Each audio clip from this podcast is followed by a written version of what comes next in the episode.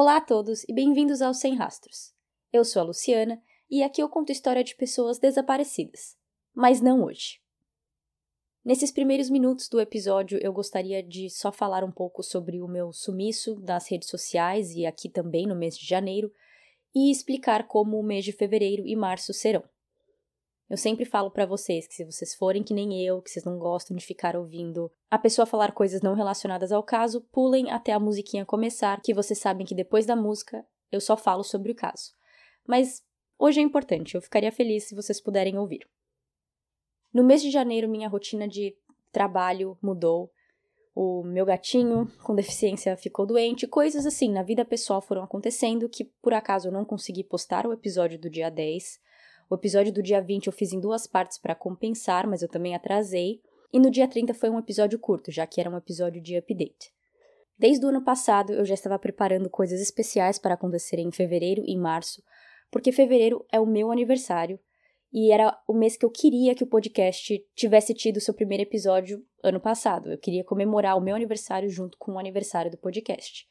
Eu não consegui, atrasei, mas atrasei só um mês em março. Então eu tinha resolvido fazer algo especial nos dois meses. E por coincidência, mas uma coincidência muito bem-vinda, a Aurelo me mandou uma mensagem falando que no mês de fevereiro eles estão dobrando os apoios novos recebidos na plataforma. O que isso quer dizer? Se você ainda não me apoia lá no Aurelo e quer começar a apoiar, agora no mês de fevereiro eles vão me dar o dobro. Então, se você apoia com 5 reais, no final do mês eles vão me dar 10. Se você apoia com 10, eles vão me dar 20. Isso só vale para novos apoiadores, então para as pessoas maravilhosas que já estão me apoiando, isso não vai acontecer. Eu vou continuar ganhando o que vocês já estão me apoiando. Mas para aqueles que talvez estejam pensando em apoiar e não sabiam quando começar, o mês de fevereiro parece ser ótimo. E para incentivar ainda mais aqueles que já querem apoiar ou que eu estou dando essa ideia agora pela primeira vez, eu vou postar mais episódios esse mês lá na Aurelo, exclusivo para apoiadores. Como eu falei, eu já tinha pensado em fazer isso por ser o mês do meu aniversário, mas agora que eu vi que a Aurela está fazendo essa campanha tão legal, me deu mais gás de fazer isso.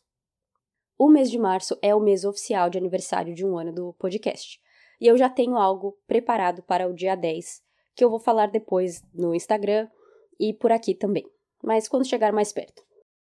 Então, se você me mandou mensagem agora no mês de janeiro no Instagram e eu não respondi ainda, me desculpa de verdade, mas como eu disse, eu, eu realmente negligenciei o podcast nesse mês de janeiro, não porque eu quis, obviamente, porque o podcast é uma das coisas mais importantes e legais para mim, mas o trabalho estava difícil, a vida pessoal estava cheia, então eu acabei tendo que priorizar outras coisas, mas agora, pelo que eu estou vendo, mês de fevereiro e o resto dos meses eu vou voltar à minha rotina, vou voltar a entrar no Instagram e vou responder as mensagens. Então, se você mandou lá, não acho que eu tô ignorando de propósito ou que sei lá, eu sou snob. Acho que a última coisa que eu quero que alguém pense de mim é que eu sou snob, então eu vou lá responder. Então, recado dado. Quem quiser me apoiar na Aurelo, o mês de fevereiro é especial para mim e para Aurelo e vocês receberão mais episódios. E se você me mandou mensagem no Instagram, eu vou responder. Agora vamos para o episódio de hoje, que é um episódio especial de apoiador. Esse seria o meu episódio de apoiador do mês de fevereiro. Mas como eu falei, depois de ver o e-mail da Aurelo, depois de pensar nas coisas especiais que eu queria fazer para o mês de fevereiro, eu resolvi fazer esse episódio público, porque assim as pessoas também podem ter uma ideia do que eu falo, de quais casos eu cubro para os apoiadores. Eu deixo justamente casos que não são de desaparecimento, casos que eu gosto, casos que eu queria contar, mas não conto porque não tem a ver com desaparecimento, lá para os apoiadores. Então é isso. Muito obrigada a todos que ouviram a essa minha mensagem no começo do episódio. Sejam mais uma vez bem-vindos ao Sem Rastros. Hoje eu conto a história de Ryan Waller.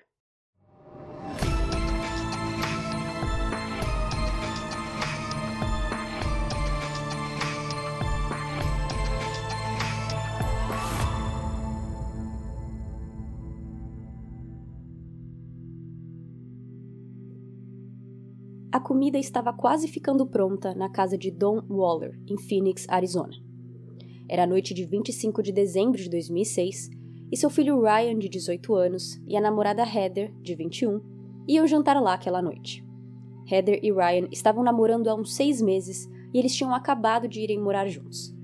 Os dois se conheciam desde crianças e, naquele ano, se reaproximaram e deram uma chance a um romance. Dom, pai de Ryan, liga para o filho para confirmar a presença do casal no jantar. A ligação cai direto na caixa postal. Na hora do jantar, Dom liga de novo, mesmo resultado. Ele liga uma terceira vez durante o jantar e ainda nada de seu filho atender ou aparecer. Dom e sua esposa, mãe de Ryan, mas que eu não consegui achar o nome dela, então vou continuar a chamando de mãe de Ryan, os dois vão até a casa do filho, que tinha se mudado apenas um mês antes. Eles batem na porta, mas ninguém atende também. Sem deixar o tempo passar, como vemos em tantos outros casos, Dom liga para a polícia e pede para eles fazerem um welfare check na casa do filho. Welfare check é quando as pessoas ligam para a polícia pedindo para que elas vão até a casa de alguém, pedindo para que eles chequem se está tudo bem. Dom explica que Ryan não só não apareceu para o jantar de Natal, mas também não estava atendendo o telefone e que ele queria que a polícia fizesse isso, fosse até a casa dele e checasse para ver se estava tudo bem. Dois carros da polícia vão até a casa de Ryan e batem na porta, assim como Don tinha feito antes. Sem resposta, eles chamam um chaveiro, que tenta abrir a porta principal sem sucesso. Então eles tentam a porta de trás. E no meio da tentativa, Ryan Waller abre a porta e dá de cara com os policiais. Dom, que estava na frente da casa, esperando os policiais fazerem seu trabalho e preocupado com o sumiço do filho, vê de longe Ryan sendo escoltado e algemado até o carro policial. Ele não podia chegar perto por ordens da polícia, mas conseguia ver que um lado do rosto do filho estava manchado ou machucado. Neste momento, não tinham mais dois carros de polícia fazendo um mero welfare check. Haviam dez carros e um helicóptero sobrevoando o local. Ryan podia estar vivo no banco de trás de um carro policial, mas sua namorada Heather estava morta no sofá.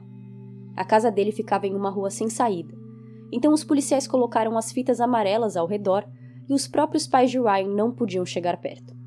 Eles tentaram ir vê-lo no carro, mas um policial disse para não chegarem perto, senão eles seriam presos. Dom estava chorando, implorando para poder ver o filho. Ele só queria ver se Ryan estava bem mas o policial negou e recusou os pedidos do pai sofredor. Alguns minutos depois de Dom quase ser preso pelo policial ao tentar ver seu filho, um caminhão de bombeiros e uma ambulância chegam na cena e entram na casa. Eles permanecem lá dentro por uns 10 minutos e saem. Esse foi o tempo que eles demoraram para ver que Heather já tinha morrido e não tinha mais como salvá-la. Então ambos bombeiros e ambulância vão embora. Eles não passam pelo carro onde Ryan estava para examiná-lo, o que deixa Dom calmo, pois isso quer dizer que seu filho estava bem. Os policiais aconselham Dom e a esposa a irem embora para casa deles, pois eles não conseguiriam falar com o filho naquele momento, e que Ryan seria levado para a delegacia. Isso aconteceu a uma da manhã. Ryan ficou sentado no banco de trás do carro por quatro horas, até ser de fato levado para a delegacia. Ao chegar lá, eles tiraram seus pertences, fotografaram seu rosto, o fizeram trocar de roupa para uma espécie de macacão branco e o colocaram em uma sala de interrogação, sozinho, com uma câmera ligada. Agora, nós vamos falar sobre a interrogação de Ryan Waller na delegacia, que começa na madrugada de 26 de dezembro de 2006, às 5 e 8 da manhã. Tem duração de uma hora e está toda gravada e disponível no YouTube para assistir. A câmera da sala está apontada de cima para baixo, apontando para a mesa e cadeira da pessoa a ser interrogada. Ryan, ao invés de sentar de frente na cadeira, com o seu rosto inteiro sendo capturado pela câmera, ele senta de lado e seu rosto fica de perfil.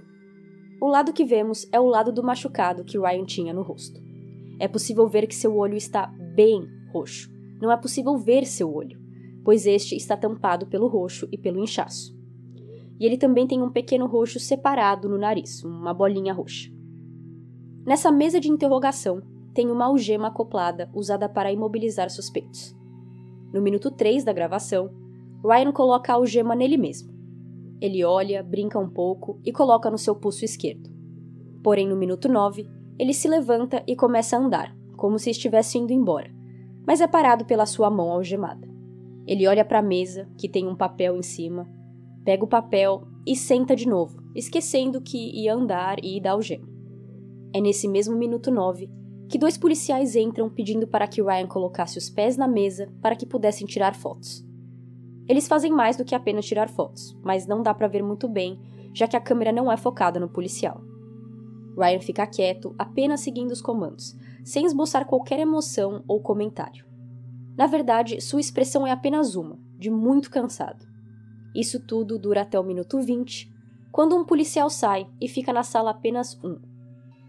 Aqui começa a interrogação oficial entre Ryan e o detetive Paul Dalton, no qual vou chamar de Dalton, ou Dalton, com sotaque ou sem sotaque. Eu não vou contar minuto por minuto do que aconteceu nesses 40 minutos de entrevista, e sim as partes mais importantes. Eu vou ter que falar muito. Ele disse, Ryan disse, Dalton disse, ele respondeu, ele perguntou. Então vai ser repetitivo, mas é muito importante prestar atenção para entender. Dalton começa perguntando se Ryan sabe o porquê ele estava ali. Ele diz não. Dalton pergunta: Qual foi a série mais alta que você chegou na escola? Ryan diz: Eu não sei, eu não sei. Oitava? Dalton pergunta: Ok, então você se formou? Ryan diz que sim. Você fez supletivo? Não sei, Ryan diz de novo. Não sei, eu só quero ir para casa. Dalton diz que Ryan não iria para casa e pergunta novamente: Qual a série mais alta que você chegou na escola? A palavra série em inglês, grade, significa série, mas também significa nota. Ryan responde B para essa pergunta, que é uma nota usada para provas. Dalton explica: Não, não estou perguntando nota de prova. Quero saber, você terminou o colegial? Ryan diz que não. Então você só foi até a oitava série? Uhum, Ryan diz. Vocês vão ver que durante toda essa interrogação, Ryan responde a muitas perguntas com não sei ou uhum para confirmar e uh, -uh para negar. Dalton muda de foco. Ryan, você tem namorada? Ele diz que não. Hum, você conhece uma garota chamada Heather? Uhum. Qual o sobrenome dela? A, aquela que mora lá agora? O detetive fica confuso com essa pergunta e responde: É, eu acho que sim, não sei. O nome dela é Heather. Qual o sobrenome? É, eu não sei qual sobrenome ela está usando como último nome. Provavelmente é Kaiman. Dalton pergunta se é Kaiman com C ou com K, e Ryan diz com K. O sobrenome de Heather, namorada de Ryan, era Kwan. Q-U-A-N. Quantos anos ela tem? 16 ou 17, Ryan diz. Heather tinha 21 anos em 2006. Da onde você conhece a Heather? Eu não sei, da escola. Ela estava em uma classe de business comigo. Ryan e Heather se conheceram quando criança, por morarem no mesmo bairro. Já dá para ver que Ryan não está sendo honesto em suas respostas e que essa entrevista está estranha. Dalton mais uma vez muda o rumo das perguntas. O que aconteceu com seu rosto? Eu não sei. Você disse para um outro policial há um tempo atrás que alguém tinha te batido. Quem te bateu? Eu não sei, acho que foi a Heather. Por que Heather bateria em você? Eu não sei, foi um acidente, não lembro por quê. Com o que ela te bateu? Com a mão no meu olho. Ryan responde como se fosse óbvio. Mas por que Heather bateria em você? Dalton pergunta novamente. Vocês brigaram? Não, foi um acidente. Ela estava ajudando a Cristina com a cabeça. Dalton dá uma pausa para ver se entendeu e fala: Ela estava o quê? Ela estava ajudando a Cristina com o cabelo dela, não sei. Nenhuma Cristina tinha sido encontrada na casa ou mencionada até então.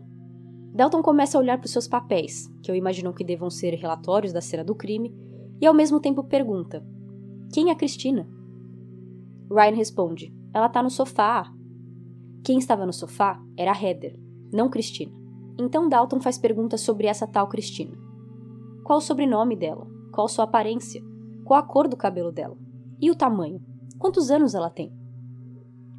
Ryan diz: Não sei, não sei. Cabelo marrom, altura média e uns 20 anos, não sei. Heather tinha 21 anos com cabelos de tamanho médio da cor marrom, mas ela não era chamada ou apelidada de Cristina. Dalton pergunta: Você conhece a Alicia? Alicia era a colega de quarto de Ryan e Heather, então ele com certeza conhecia. Mas aqui ele diz: -uh. O que aconteceu ontem à noite, Ryan? Eu não sei, eu só quero dormir, dormir. estava na casa ontem à noite? Ryan volta a dizer Christina e Heather. Dalton remete a resposta anterior de Ryan e diz: Christina estava no sofá, né?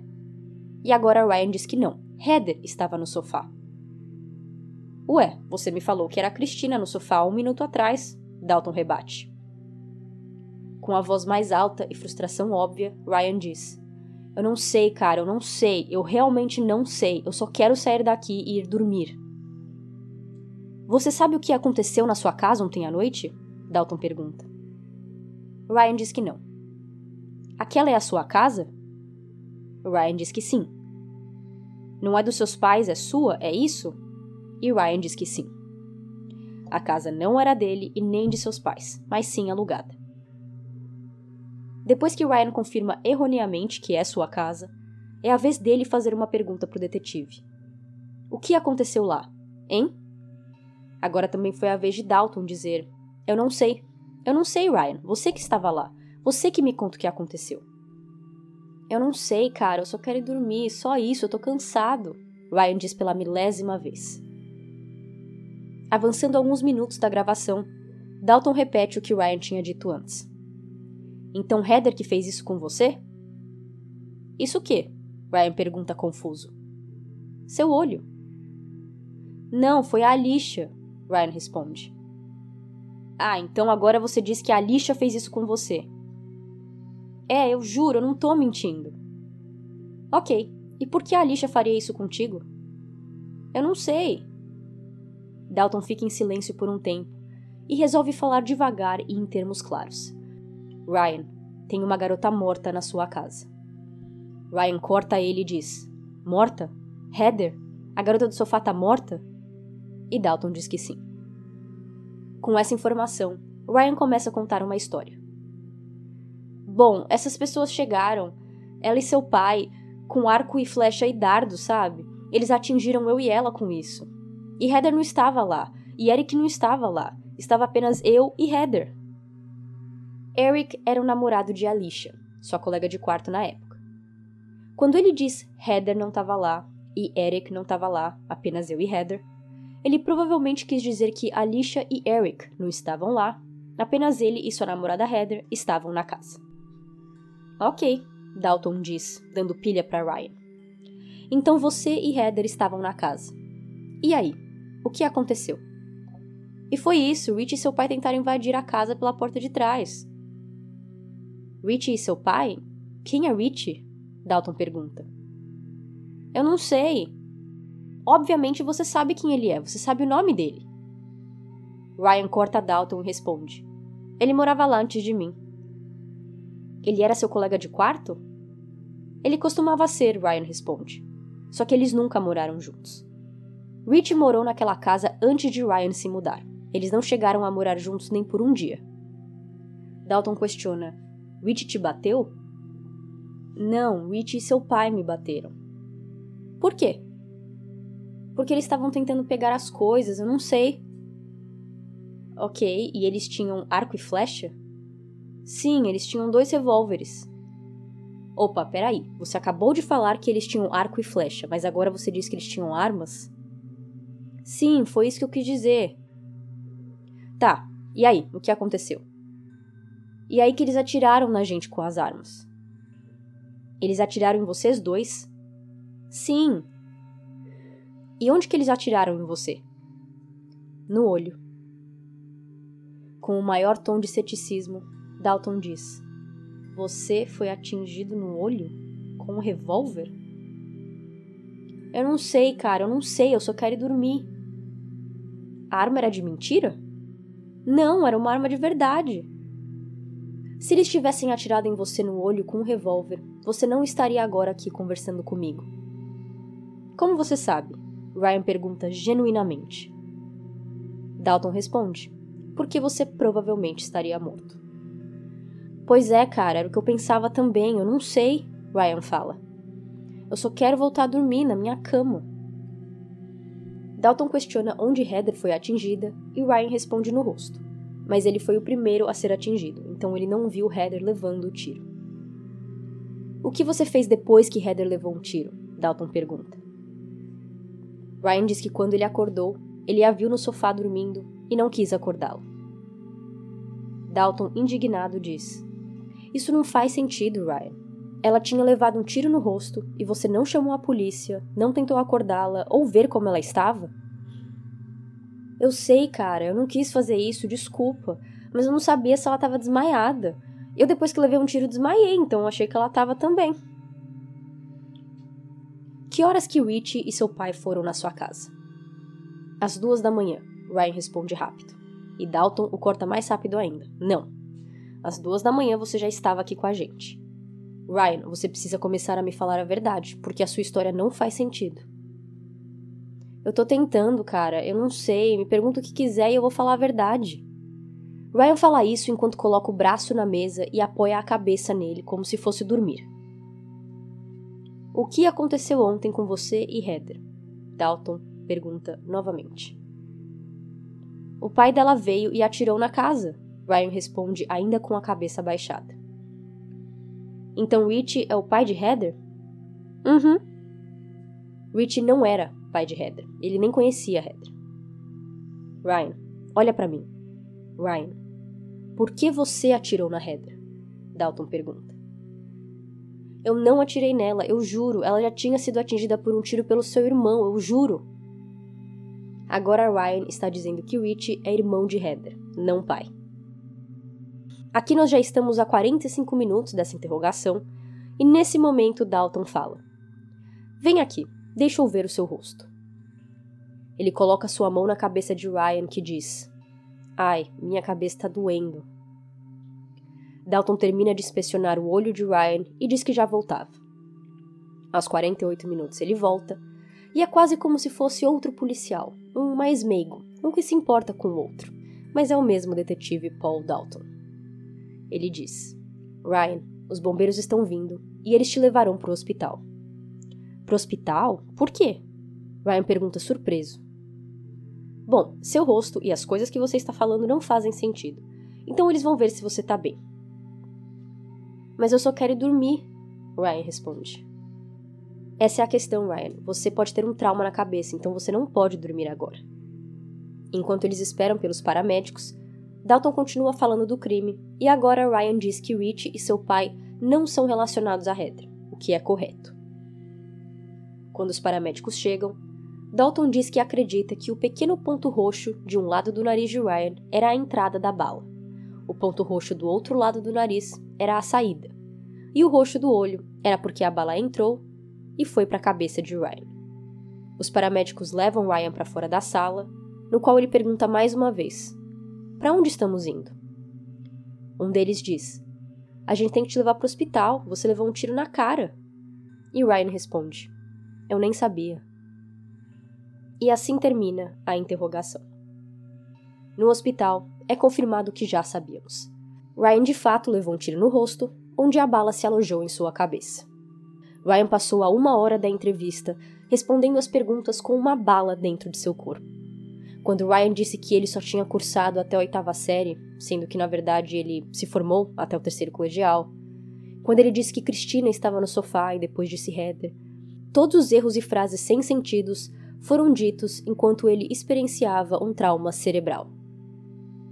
No documentário Searching for Justice: The Ryan Waller Story, em português, Procurando por Justiça, a história de Ryan Waller, lançado em setembro de 2021 por um canal do YouTube chamado This is Monsters, o apresentador diz que as palavras erradas usadas por Ryan durante a interrogação podia ser um de vários sinais de afasia, que é um distúrbio de linguagem que normalmente aparece em pessoas que tiveram alguma lesão no cérebro.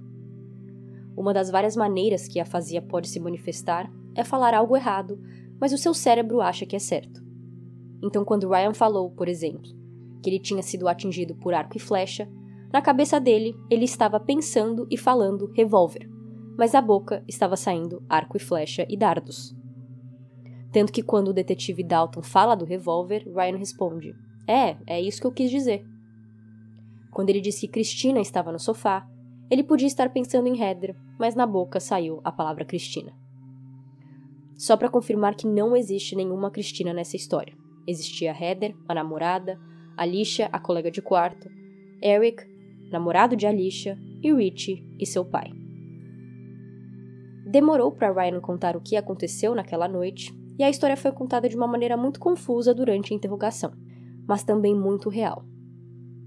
Ryan só mencionou o nome de Richie e seu pai mais pro final da interrogação, mas foi finalmente quando ele estava contando a verdade e seu cérebro estava começando a lembrar de algumas memórias. Entre 5 da tarde e 8 da noite de 25 de dezembro de 2006, Rich Carver e seu pai, Larry Carver, decidiram roubar a ex-casa de Rich para conseguir um dinheirinho. Rich viu quando Ryan se mudou com uma pequena coleção de guitarras, eletrônicos e móveis bonitos, e deu a ideia para o seu pai.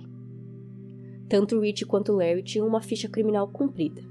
Os dois pensaram que a casa estaria vazia, já que era Natal, e jovens costumam passar essa data com família. Mesmo achando que iam encontrar a casa vazia, ambos levaram armas consigo. E chegando lá, surpresa. Segundo a história de Ryan, ele e Heather estavam na sala assistindo TV quando Ryan ouviu um barulho vindo da porta da cozinha. Ele se levantou e foi averiguar. Na cozinha, ele já se deparou com Larry e Richie entrando. Os três estavam surpresos de ver um ao outro, mas o pai e filhos criminosos, mesmo desejando que não tivesse ninguém ali, tinham uma regra clara: nada de testemunhas. Ali mesmo, Rich deu um tiro em Ryan, que caiu no chão. Ao entrar na sala, Rich deu um tiro em Heather no sofá, que morreu na hora. Ryan ainda tentou se levantar, mas caiu de novo e desmaiou. Larry e Rich roubam as guitarras, eletrônicos e outras coisas e vão embora. Don Waller acredita também que Rich quis roubar sua ex-casa porque se achassem digitais ou DNA, ele conseguiria argumentar que ele morava lá. Então, claro que a casa teria evidências de que ele um dia esteve ali. Em algum momento, Ryan acordou, levantou e foi até a sua cama, voltando a dormir. Os pais de Ryan chegaram na casa do filho às oito da noite, onde bateram na porta e ninguém atendeu. Então o crime deve ter acontecido mais para as 5 da tarde do que para as 8 da noite, mesmo com a janela de tempo sendo entre 5 e 8. Depois de ligar para a polícia e pedir para eles fazerem um welfare check, Dom e mãe foram tomar um café e voltaram em 15 minutos. Por azar, foi durante esses 15 minutos que Alicia, a colega de quarto, chegou na casa. Se Dom estivesse lá, ela poderia ter deixado eles entrarem e eles não precisariam esperar quatro horas até a polícia chegar. Isso mesmo, quatro horas. Eu não entrei em detalhes no começo do episódio porque eu queria deixar essa questão da espera para o final, e do quanto é crucial nesse caso, a questão da espera. Ryan e Heather foram baleados lá pelas 5, 6 da tarde, ou em algum momento antes das 8. Seu pai vai até lá e liga para a polícia às 8 da noite. A polícia demora 4 horas para retornar a ligação de Dom, porque quando ele ligou, ele só falou com o atendente do 91 e a atendente disse: Eu vou repassar o seu pedido e um policial entrará em contato com você. O policial ligou para Dom às 11h30 da noite. Dom explicou de novo por que ele queria esse welfare check e o policial disse que estaria lá em meia hora. Então eles só chegaram na casa de Ryan à meia-noite. Então até aqui, Ryan estava ferido há talvez umas seis horas. Antes de chamar o chaveiro e tentar entrar na casa, os policiais primeiro, com lanternas, foram passando pelas janelas para ver o que eles conseguiam ver dentro eles viram um corpo no sofá, que era o corpo de Heather, e disseram: Isso não vai ser bom. Eu consigo ver um corpo daqui. Nos Estados Unidos, eu não tenho certeza como é no Brasil, mas nos Estados Unidos, se existe um motivo plausível para a polícia invadir uma casa, eles podem entrar sem um mandado de busca. Um crime acontecendo ou um corpo morto, no qual a gente não sabe se a pessoa ainda pode ser salva ou se o assassino talvez esteja ainda na casa ou algo assim, eles estão completamente legalizados de entrar na casa sem um mandado de busca. Mas aqui, eles não fizeram isso. Mesmo vendo o corpo de Heather no sofá, sem vida, eles disseram que eles precisavam de um mandado de busca para conseguir entrar na casa, e isso demorou outra uma hora. Então, quatro horas de espera de Dom, mais uma hora de espera para eles conseguirem o um mandado de busca que foi quando eles chamaram o chaveiro e quando se depararam com Ryan de pé e vivo na porta da casa. Ryan é levado para o carro policial E quando a ambulância e o corpo de bombeiros chegam, eles só vão para a casa ver Heather. Eles não param para examinar Ryan, então ele não recebeu nenhum atendimento médico naquele momento. E talvez, se ele tivesse, eles poderiam ver que o ferimento de Ryan era mais do que apenas um olho roxo, e sim um tiro. Como eu falei no começo do episódio, demorou mais quatro horas para Ryan ser levado para a delegacia às cinco da manhã. Então talvez ele já tinha sido atingido pela bala e machucado por quase 12 horas.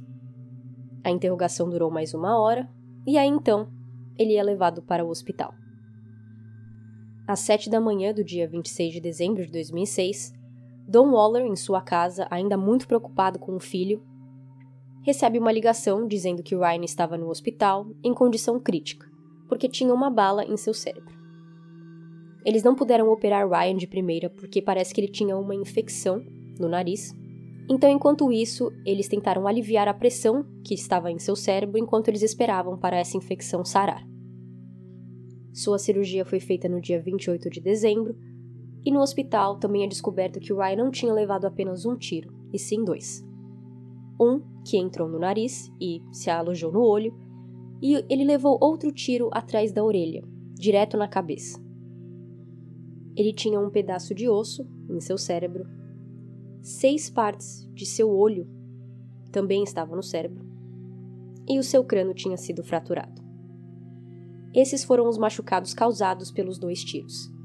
Mas ele também tinha mais um, que era um lado de sua mandíbula quebrado. Dom conta isso no documentário e ele diz que quando chegou no hospital, os médicos disseram para ele que, que a mandíbula quebrada não era pelos tiros, porque os tiros tinham sido mais para cima do rosto e a mandíbula estava para baixo. E Dom diz que pelos relatórios policiais, os próprios policiais escreveram que, quando eles encontraram com Ryan na porta de trás da cozinha, eles começaram a falar para ele no chão, no chão, mãos para cima, e Ryan não estava entendendo, ele ficou ali parado. Então os policiais bateram com ele no chão, fizeram a força ele ir para o chão. E nesse relatório, os policiais dizem também que no chão, Ryan estava com suas duas mãos perto da cintura, para baixo do corpo. Então quer dizer que ele provavelmente não usou os braços para amortecer a queda, e ele deve ter caído direto com o rosto e quebrado a mandíbula. Quando Ryan foi levado para o hospital, a polícia já sabia que eles tinham vacilado, que isso não sairia bem na imprensa, e nem nos relatórios, e nem em nada oficial. Ryan ficou no hospital por 35 dias, e nenhum policial, nenhuma pessoa da justiça veio checar se ele estava bem ou até mesmo fazer perguntas sobre o crime. Durante esses 35 dias, eles também não fizeram nenhum esforço em tentar achar Richie e Larry. Ryan passou 35 dias no hospital, voltou para casa e, depois de três semanas já em casa, a polícia finalmente prendeu Richie Carver. Uma semana depois, a mãe de Richie vai para a delegacia e diz que não é apenas Richie que estava envolvido nesse crime, mas que o marido dela, Larry, pai de Rich, também estava envolvido. Então o que Ryan estava falando era verdade. E essa parte do caso, sobre a esposa vir e falar que o marido também estava incluído no crime, trouxe uma lei nova para os Estados Unidos chamada de Heather Law, em homenagem a Heather Kwan. Em 2008, quando o julgamento de Larry e Rich estava para acontecer, a esposa voltou para os detetives e disse: Eu não vou testemunhar contra o meu marido porque nós temos o privilégio de casal, de marido e mulher. Por causa disso, o julgamento foi adiado, eles tiveram que separar o julgamento de Rich e Larry, porque até então eles iam ter juntos.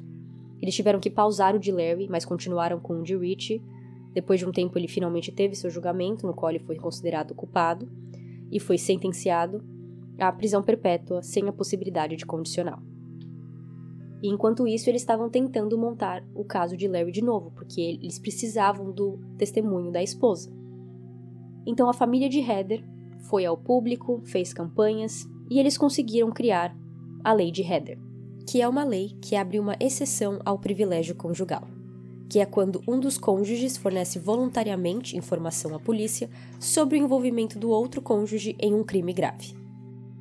Já que a esposa tinha ido até os detetives e contado por vontade própria sobre o envolvimento de seu marido, eles voltaram a considerar o testemunho dela válido E em 2012, Larry foi a julgamento e também foi sentenciado à prisão perpétua sem condicional, assim como seu filho. O detetive Dalton não estava presente nos julgamentos, e um outro detetive que foi colocado no caso de Ryan disse que ele tinha tido uma emergência familiar. Mas não é muito acreditado, justamente por ele ter sido um dos maiores culpados pela demora de atendimento médico a Ryan. Então ele provavelmente saiu por medo de retaliação ou ele foi tirado do caso.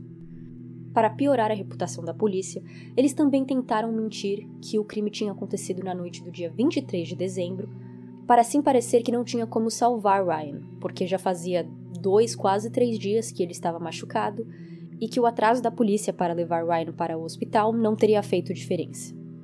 O motivo que eles pegaram o dia 23 foi porque eles conseguiram um entregador de pizza dizendo que tinha visto Heather e Ryan vivos, sem roxo no olho, e tinha sido na noite do dia 23.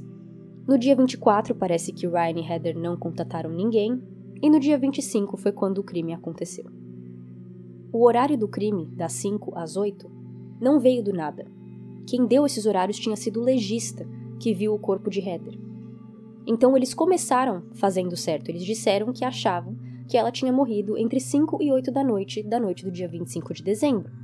Meses depois, eles voltaram trocando isso, dizendo que agora eles achavam que Heather e Ryan tinham sido atingidos no dia 23. E eles fizeram isso para tentar tirar o deles da reta e fazer os outros pensarem que não tinha jeito de salvar Ryan, que já era tarde demais. Além disso, nós temos também outra testemunha importante, que é a Alicia, colega de quarto. Quando ela chegou na noite do dia 25, ela disse que viu Ryan e ele estava com aquele olho roxo dele.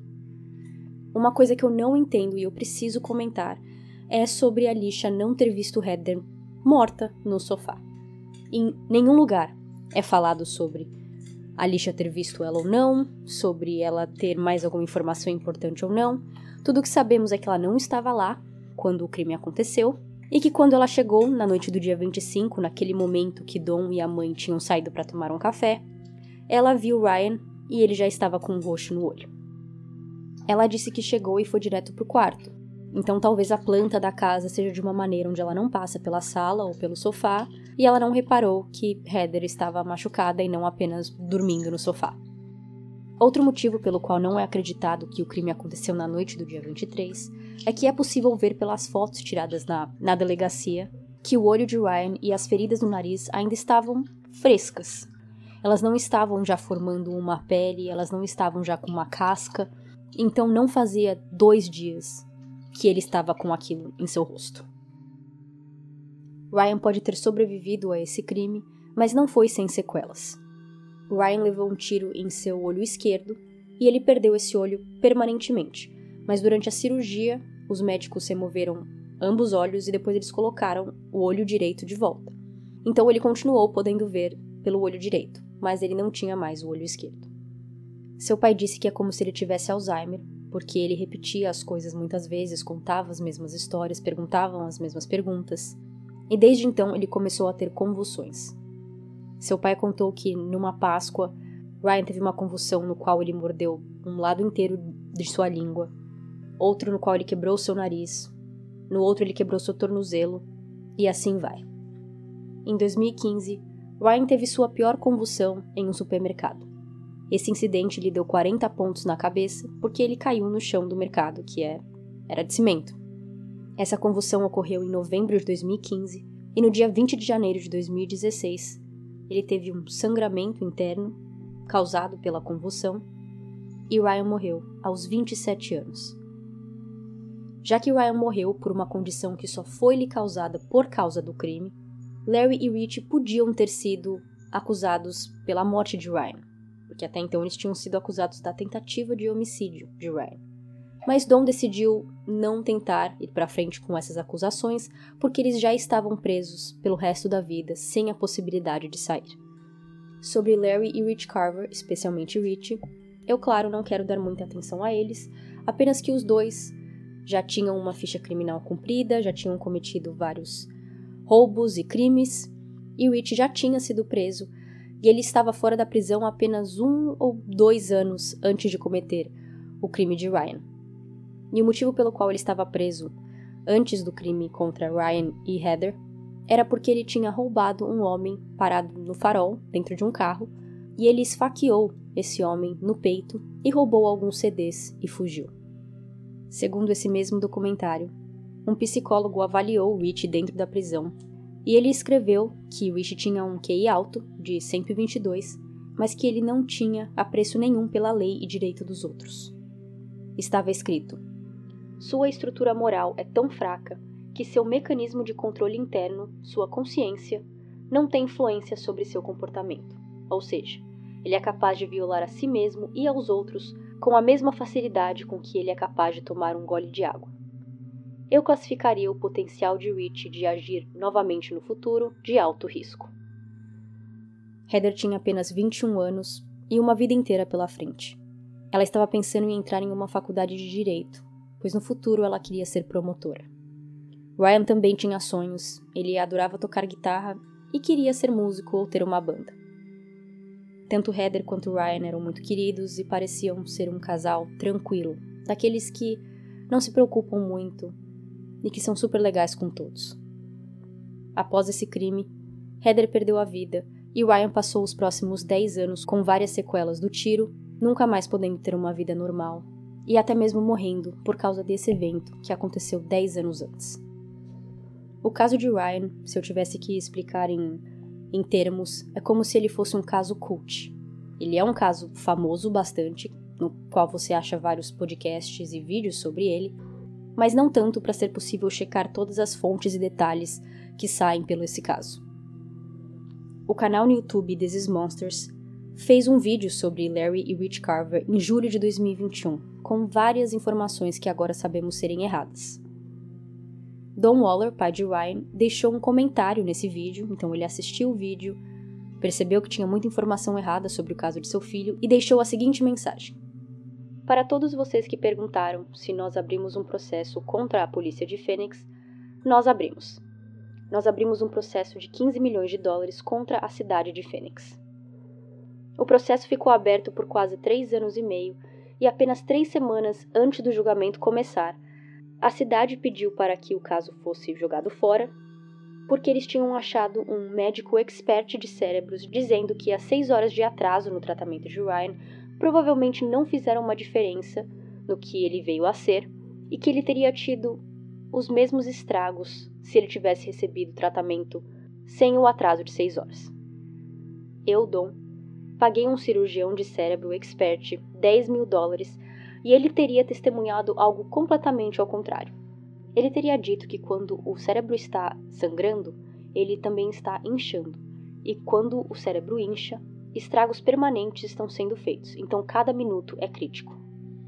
Esse pedido de jogar o caso fora foi colocado na frente do juiz Robert e ele decidiu, realmente, jogar o caso fora. Eu não tenho dúvidas que ele foi pago para fazer isso. Não faz sentido o caso ter sido arquivado, pois tinham vários outros problemas além do atraso de seis horas. E o sofrimento e a dor? E a negligência? Os advogados da cidade de Fênix, os policiais e detetives envolvidos nesse caso foram todos corruptos em tentarem arquivar esse caso e tirar a atenção dele. Nós estávamos apenas a três semanas do dia de julgamento quando magicamente eles conseguiram arquivar o caso porque eles sabiam que se tivessem ido na frente de um júri, não teria jeito que eles teriam ganhado. Mas ao invés de tomar responsabilidade pelos seus erros, eles mostraram que eles não eram muito melhores do que os dois homens que atiraram em Heather e Ryan. Com esse comentário, o apresentador do This Is Monsters entrou em contato com Dom e foi assim que eles sentaram juntos e resolveram fazer o documentário de uma hora e meia nesse mesmo canal e retificando todas as informações que até então estavam erradas ou confusas. Em outros podcasts e em vários artigos online, vocês ainda verão matérias falando que o crime aconteceu no dia 23, que Ryan perdeu os dois olhos e não apenas um, que Richie e Ryan chegaram a ser colegas de quarto, sendo que eles nunca foram, então ainda tem várias informações incorretas. Mas graças a esse documentário, de setembro de 2021, foi possível ouvir o que aconteceu diretamente do pai de Ryan e entender melhor como foi todo esse caso e o que aconteceu. Ryan Waller era uma vítima e ele foi tratado como suspeito desde o começo, tanto que sua mandíbula foi quebrada quando os policiais estavam tentando paralisá-los. Assim que eles o viram dentro da casa, por ele estar vivo e Heather morta, eles já consideraram ele suspeito. E eu acho que ninguém culpa esses policiais de acharem que Ryan tinha apenas um olho roxo, um olho muito roxo, o pior soco que alguém teria visto na vida, mas é entendível que eles não pensaram que tinha sido um tiro, e é entendível também que o parceiro, o namorado, o marido, costuma sempre ser o primeiro suspeito em casos onde a mulher é morta. Acho que ninguém culpa a polícia por ter pensado isso, mas todos culpam a polícia por ter tido bombeiros e médicos irem até a casa e não terem examiná-lo, por terem deixado ele no banco de um carro policial por quatro horas, ao invés de talvez levá-los direto para a delegacia e talvez até mesmo passado por um hospital, e de continuar a entrevista depois que o próprio Ryan disse que ele tinha sido atingido no olho. Por mais que seja incomum uma pessoa sobreviver um tiro no olho, ele tinha marcas no nariz e no olho que corroboravam com essa versão. E de novo, era só checar. Se Ryan estivesse mentindo, os médicos teriam dito e ele poderia ter continuado com a interrogação. Mas eles nem checaram. Essa é a história de Ryan Waller e Heather Marie Kwon. Quem quiser assistir a uma hora de interrogação de Ryan está disponível no YouTube. E é bem triste. Esse caso inteiro é bem triste. Ryan nunca mais teve a chance de ter uma vida normal e Heather muito menos. Se vocês tiverem algum comentário, coloquem lá no Telegram ou no Instagram e assim nós podemos discutir o caso. Vejo vocês no próximo episódio. Tchau, tchau. Ryan e Heather, descansem em paz.